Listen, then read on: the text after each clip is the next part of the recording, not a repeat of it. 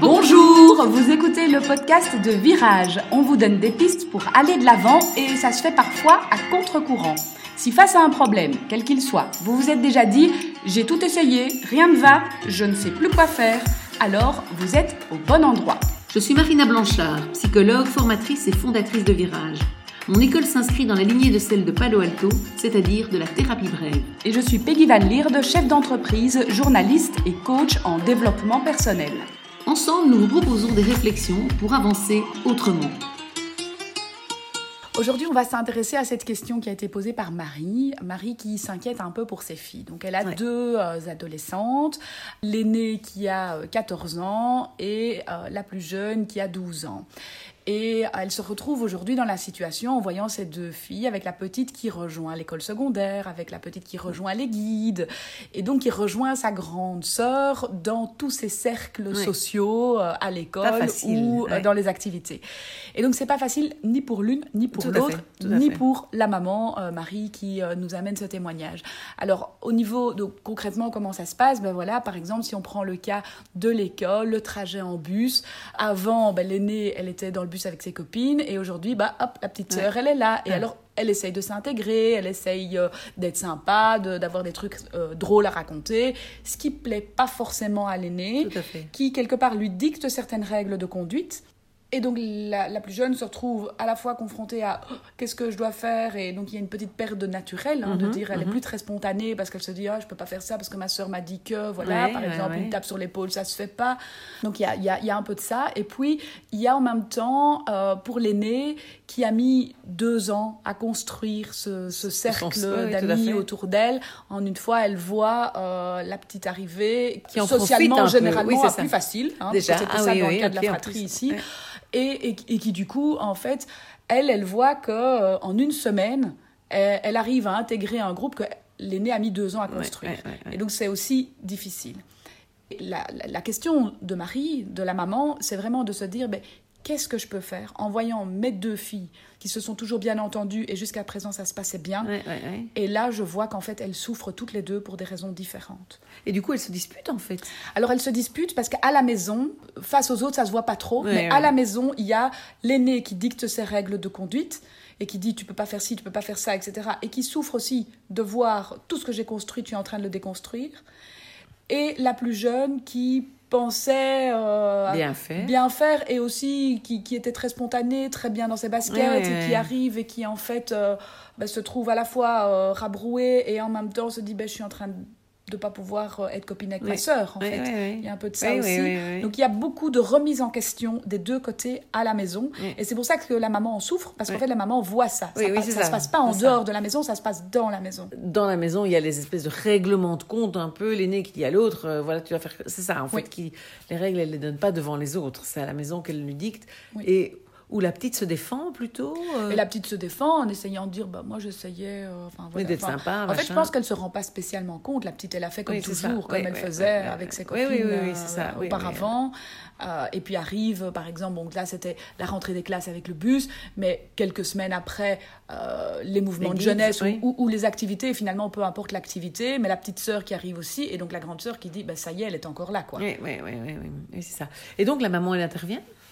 Alors, la maman essaye de, de, raisonner l'une et l'autre euh, parce que son cœur de maman ben euh, fait qu'en fait elle voit ses deux enfants souffrir et donc elle se dit ben, je vais essayer d'aplanir les choses. Donc elle mhm. essaye en fait d'expliquer les règles de société, enfin d'expliquer, ben voilà, oui, chacune va devoir s'adapter, mettre de l'eau dans son vin, euh, peut-être pas à cet âge-là, oui, c'est ça, mais en tout cas que chacune va devoir s'adapter euh, à l'autre et à la, aux fréquentations de l'une et l'autre. Et du coup, elle, elle, a l'impression que ça marche pas trop, enfin, si elle t'en a parlé. En tout euh, cas, pour l'instant, la situation est statu quo. Oui, c'est ça. La souffrance de la maman est double, de voir ses filles ne plus s'entendre comme avant et de voir que chacune souffre aussi de la situation. Oui, oui, oui, c'est ça. Oui, oui, c'est ça, c'est difficile. Et c'est clair que pour une maman, euh, on a toujours tellement envie que les enfants s'entendent bien que c'est euh, difficile.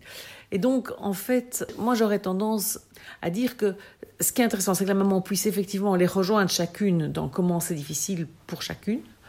Donc dire à la grande, bah oui, c'est pas chouette pour toi, c'est vrai, tu as la petite qui est là, on peut rien y faire, bah, c'est normal qu'elle prenne le bus pour aller à l'école puisque vous êtes dans la même école et on va pas, ça pas changer d'école. Elle arrive chez les guides et bah, d'ailleurs tu dois pas être la seule à avoir une petite sœur un, enfin un petit frère, les petits frères ils arrivent peut-être à l'école mais pas chez les guides justement, mais voilà, avoir quelqu'un qui arrive et ce qui t'envahit un peu dans, ton monde à toi, c'est vrai que c'est pas chouette. Et par contre, j'aurais envie de dire à la maman de plutôt lui dire qu'elle réagisse comme que de laisser sa fille réagir de manière assez naturelle et spontanée, plutôt qu'essayer de la faire changer, puisque quelque part, du coup, ce serait l'aîné qui pourrait ne pas être naturel et spontané si la maman intervient. Donc quelque part, je dirais, à, sa fille, je dirais écoute, je te fais confiance, je sais que euh, tu t'es fait des amis, etc. Même si, bah voilà, c'est pas facile en première. En plus, toi, t'es arrivé, tu connaissais personne en première, peut-être, ou moins de monde. Alors que ta sœur, c'est un peu facile, elle a sa sœur, elle a sa grande sœur. Mais c'est en même temps génial qu'elle se dise euh, j'ai ma grande sœur euh, et elle compte sur toi. Mais en même temps, voilà, t'es pas obligé de la laisser rentrer dans ton cercle d'amis. Tu peux la mettre, euh, la, mettre plus à l'écart. Tu peux, ou tu peux te dire, bah voilà, euh, elle fait ce qu'elle veut et moi je, m'occupe de mes amis. Et, et, donc je pense que c'est vraiment, moi, moi je pense que l'idéal c'est que la maman puisse à la fois rejoindre comment c'est difficile pour chacune de ses filles et donc avec la petite, si je le, verbalise, je dirais à la petite, ben voilà, c'est vrai que c'est difficile, ta sœur, euh, tu vois, elle a ses amis à elle, et c'est vrai qu'elle a envie d'être avec ses copines à elle. Toi, peut-être si tu es avec tes copines, tu n'aurais pas envie d'avoir euh, une petite de, de 10 ans qui vient avec tes copines. Et donc voilà, ta sœur, elle ressent ça, mais toi, je comprends bien que pour toi, c'est pas chouette, et surtout la rejoindre sur ce qu'elle ressent elle, en disant, bah oui, c'est pas chouette. Quand elle te fait une remarque, alors, euh, ou qu'à la maison, elle te dit, tu peux pas faire ça, tu peux pas faire ça, je comprends bien que ce soit pas chouette, en même temps, voilà, c'est son point de vue à elle, et donc, toi, tu vas te débrouiller avec ça, je sais bien que tu as les ressources, tu vas te faire d'autres amis, et tu vas te rencontrer d'autres, et donc, moi, j'aurais tendance à dire à la maman de pouvoir rejoindre chacune là où c'est pas facile, valoriser les ressources de chacune, valoriser chez l'aînée le fait que c'est vrai qu'elle s'est fait des amis alors qu'elle débarquait toute seule, que c'était plus difficile, que connaissait peut-être personne dans le bus ou peut-être une copine mais euh, voilà qu'elle connaissait pas bien, et dire à la petite qu'on on fait confiance à sa spontanéité, le fait qu'elle va se faire des potes et tout ça. Mais euh, je pense qu'il faut pas qu'elle intervienne par contre entre ses filles et qu'il faut pas, parce que souvent les parents essayent de défendre l'une par rapport à l'autre et l'autre par rapport à l'une, et donc ils vont aller chez une en disant mais tu dois être gentil avec ta petite sœur, mhm. et à la petite mais tu dois respecter. Et en fait, du coup, l'enfant a juste l'impression que les parents défendent l'autre. Et en faisant ça, ça, ça j'ai envie de dire, ça attise encore, parce que la grande, elle va se dire, oui, en plus, maman me l'impose, quoi. Donc c'est encore plus difficile, et elle risque d'en vouloir plus à la petite, et que ça fasse l'effet un peu inverse, c'est que la maman, elle essaye d'apaiser en faisant ça, et qu'en fait, elle fasse juste le contraire, c'est que la, grande se dit Ah, elle m'impose ma petite sœur, et donc la petite sœur lui pèse encore deux fois plus lourd. Quoi. Donc je pense que c'est plus intéressant pour la maman de dire Ok, bah, vous avez le droit, tu as le droit, de, as le droit je l'ai dit, tu lui parles pas, bah, tu lui parles pas, et euh, c'est peut-être pas chouette pour elle, mais voilà, c'est comme ça. Et à la petite dire bah, Elle te parle pas, c'est vrai que c'est pas chouette pour toi, c'est vrai que c'est pas gay, mais voilà, c'est son droit, elle n'est pas obligée de te parler, et toi, tu es quand même euh, doué pour te faire des amis, tu vas vite te faire d'autres amis, etc. Et donc, je pense que la stratégie la plus intéressante, il me semble, pour la maman, c'est vraiment de rejoindre émotionnellement ce qui est difficile, puisqu'elle dit, voilà, je vois mes deux filles souffrir quelque part, donc de voir rejoindre là où elles souffrent, mais de pas se mêler de la relation elle-même et de responsabiliser ses, filles en leur disant, ben voilà, vous entendiez bien, peut-être, on peut, on peut décider ça. Mm-hmm. Donc ça, les parents ont le droit. Maintenant, après, elle n'aura jamais le contrôle complet sur ce qui se dit dans les chambres, etc. Mais elle peut dire à table, on n'en parle pas, voilà. Euh, on peut parler d'autre chose, vous racontez votre journée et tout ça, on va pas tout le temps parler de ça. Euh, je comprends bien que c'est difficile et ça n'empêche pas de rejoindre l'une et l'autre, de les rejoindre le soir dans leur lit, en leur parlant un petit moment, etc.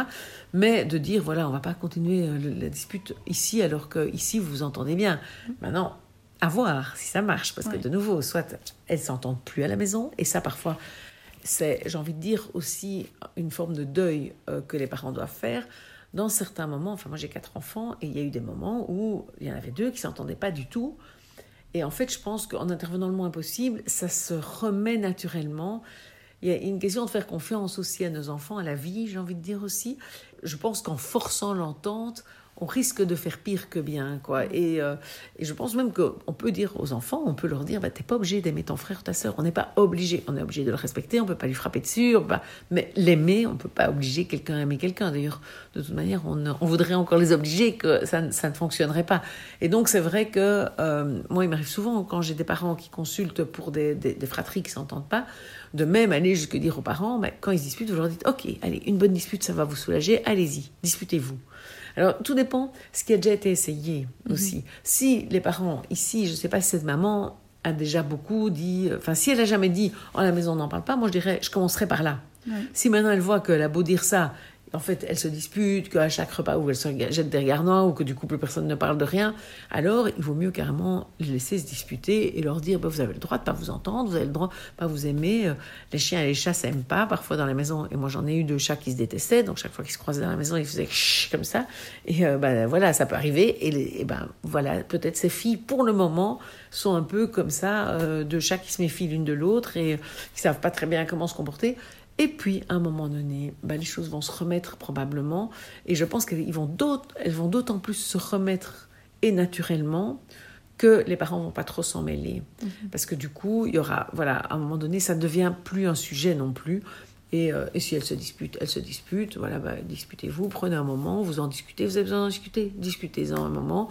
Et il y a aussi un un message en disant à, ces deux filles, discutez entre vous, très bien, si vous avez besoin d'en discuter, vous ne pouvez pas vous en empêcher, prenez un moment, allez-y. Je vous mets toutes dans une chambre et vous en sortirez euh, quand vous le sentirez l'une ou l'autre ou les deux. Et discutez-en. C'est un message de je vous fais confiance pour régler les choses entre vous, je vous fais confiance. C'est un message à la petite, je te fais confiance que tu es capable de te défendre avec ta grande sœur. C'est un message à la grande, je te fais confiance que ça va pas être abusif, voilà. Et je pense que ce sont des messages qui sont très intéressants pour les enfants à entendre ou à ressentir, puisqu'il n'est pas explicite. Là, quand on dit euh, allez-y, disputez-vous, on envoie un message de je sais bien que vous irez pas trop loin, quelque part. Enfin voilà, il y a vraiment mhm. un message de confiance que quand on veut les séparer à tout prix, ce qui fait en fait qui risque. Enfin, moi j'ai l'image de chaque parent qui tiendrait pas un des enfants par exemple par le cou et les enfants qui pédalent dans le vide pour retourner l'un vers l'autre et se et se foncer dedans, quoi, ils se percutent, exactement. Alors que si on leur dit allez-y, euh, percutez-vous, ils vont beaucoup moins se percuter parce que ça va, ça va être plus en douceur, même s'il y aura quand même des conflits. De toute façon, c'est quelque chose malheureusement d'inévitable dans les fratries, bah oui, et qui fait partie de grandir. Enfin, souvent. Euh, c'est un peu l'école de la vie. Oui. Et donc, comme tu dis, euh, cette confiance et cette responsabilisation, quelque part aussi, qui est remise dans les mains des, des enfants, ça. ça. les aide à grandir. Exact. Est-ce que ça aidera Marie à déculpabiliser? Parce que ce qu'elle amenait euh, également, c'est ah, j'aurais peut-être dû choisir deux écoles différentes, j'aurais peut-être dû choisir deux activités différentes. Et donc il y a aussi cette dimension de ah c'est de ma faute en fait si elles ne s'entendent pas aujourd'hui parce que j'ai choisi euh, la facilité pour les mettre euh, voilà, dans les mêmes activités. Ben, oui, effectivement, elle peut culpabiliser Marie, parce que c'est un peu sa faute de les avoir mis ensemble. Mais en même temps, c'est sa faute, et en même temps, tous les parents font ça. A priori, spontanément, on met nos enfants dans les mêmes écoles, dans les mêmes trucs. Et donc, évidemment que ça n'est pas une faute. Elle a juste pris une décision qui a une conséquence, comme toutes nos décisions ont des conséquences, et qui a une conséquence qui pour l'instant semble négatif, puisqu'elle a l'impression que, oh là là, elles s'entendent plus alors qu'elles s'entendaient si bien, oh là là. Mais peut-être qu'en les mettant dans des écoles différentes, elles auraient vécu leur vie tellement différente qu'il n'y aurait pas non plus euh, des complicités moi, je dis souvent, et je l'ai déjà vu plein de fois, surtout en secondaire, à la rentrée des classes, il y a souvent une complicité justement qui est là quand euh, le, deuxième, le troisième arrive à l'école et dit aux autres Ah, j'étais le prof, et l'autre Ah, t'es le prof, oh, quelle horreur, etc. Et donc, il y, a, aussi des complicités qui s'instaurent au travers du fait d'être dans la même école.